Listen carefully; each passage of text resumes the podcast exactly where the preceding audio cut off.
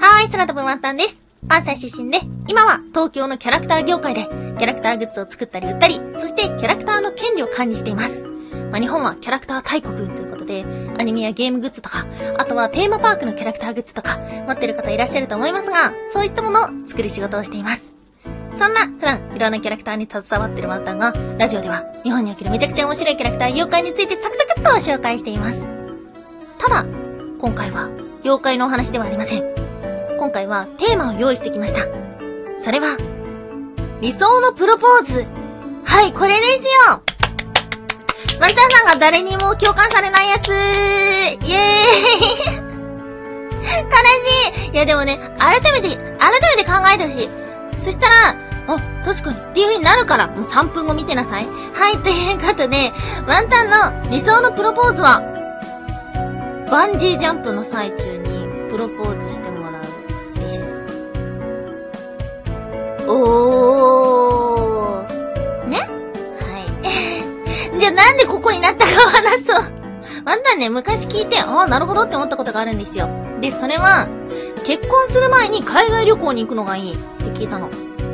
で、なんでかっていうと、まあ、海外でね、言葉がわからなかったりとか、仮に言葉が分かっても文化が違ったりするから、想定外のことがたくさん起きちゃうわけですね。で、非日常空間、本当に困った時の相手の言動を見る方がいいっていう風に聞いたことがあって、まあ、それは相手だけではなく自分自身もそうかもしれないよね。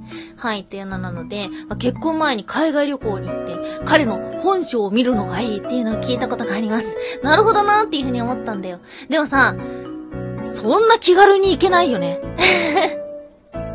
結婚悩む程度の相手と海外旅行なんて行けないよねっていう風に、だからそれは無理だなと思ったの。でね、ワンタンは、これは一体何がそんなにいいんだろうと思いました。海外に行くのがいいのか？いや、違う。共に美しい景色を見るのがいいのか？違う。きっと、非日常的な体験を一緒にするのがいいんだと思ったんですよ。で、それは、より切羽詰まった状態がいいと思ったんだ。だから、たどり着いたのが、一緒にバンジージャンプを飛びながら、バンジージャンプの最中にプロポーズしてもらう、なんです。うん、一応してもらいたいと思ってる。から、だから二人で抱き合って、それで、行くで、行くで、落ちんね、行くでっていう風になって、で、それで落ちながら、うわー結婚してくださいってなって、ワンタの方も、バカだバカだバカだバカだっていうのが理想です。だってさ、その後さ、何年も何十年もしてさ、喧嘩しちゃったりとかさ、あと喧嘩にならなかったりとかさ、うまくいかない時ってきっとあるじゃないですか。で、その時に、なんか、ビデオとか撮っときたよね。それで、見たら、うわ、情けないなーって言いながらさ、よ、この時自分ほんま全然飛ばんかったからな、1時間待ったんやで、いや、ちゃうやろ、それ自分の方やろ、みたいな感じの話にもなるし。だから、互い一番情けない状態で、そしてお互い、もう、この人しか頼る人がいないって思えるような状況を作るために、バンジージャンプの最中にプロポーズしてもらいたいっていうふうに思っています。ね？なんか分かった気がしたでしょ？でも、もし、本当に誘われたら、断るかな？だってやだもん。怖いから、に、ちょ、プロポーズしにワンジージャンプ予約したで、とかって言われたら、いやー、それはちょっとなーって 言うかも。う、どこか素敵なところで、素敵な思い出になるような、安全なプロポーズをしてもらえたら嬉しいかなと思っています。はい。ということで、1年も半分が過ぎ、もう8月ですね。ところで8月22日は何の日かご存知でしょうか ?8 月22日は伝統七夕です。伝統七夕とは24節気の諸々に最も近い新月を含む日から数えて7日目という定義です。はい、何言ってるかよくわかんないですね。ただ、七夕は8月と聞いたことがある方はいらっしゃるのではないでしょうか。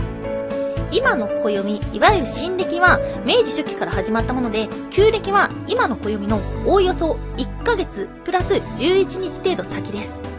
つまり、旧暦の七夕が今の暦の8月なので、今も北海道をはじめ全国で8月に七夕祭りをしているところがあります。実は七夕っていうのはね、秋の季語でもあるんです。そんな現代も親しみのある七夕ではありますが、3つのルーツがあることはご存知でしょうか？1つ目は中国の気候伝。7月7日に手芸の上達を願うお祭りです。そして2つ目が、剣牛と淑女の星伝説。いわゆる彦星と織姫の話です。そして3つ目が、日本の民間に伝わる七夕爪信仰。七夕爪というのは旗物の女神様ですね。七夕というのは秋の豊作を願い、着物を折って棚に備える行事なんです。七夕、七に夕と書きますが、この呼び名になった由来が、七夕爪信仰にある棚に旗物を備えるというところから来ているとも言われています。江戸時代には五節句といって七夕は実は祝日でした。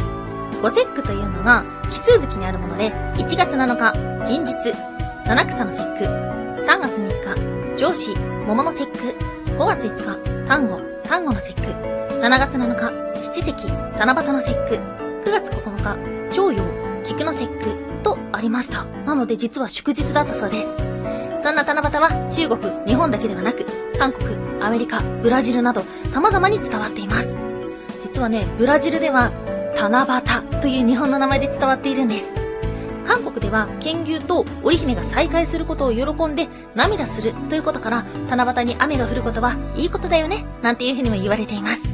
はい。そんな七夕の直前に今日は理想のプロポーズのお話をしました。あなたの理想のプロポーズはどのようなものでしょうか？もしくは、もしかしてバンジージャンプでプロポーズされたよっていう方もいるかな？どうなんだろう？もしよろしければあなたの理想のプロポーズをお便りで教えてください。以上、空飛ぶワンタンでした。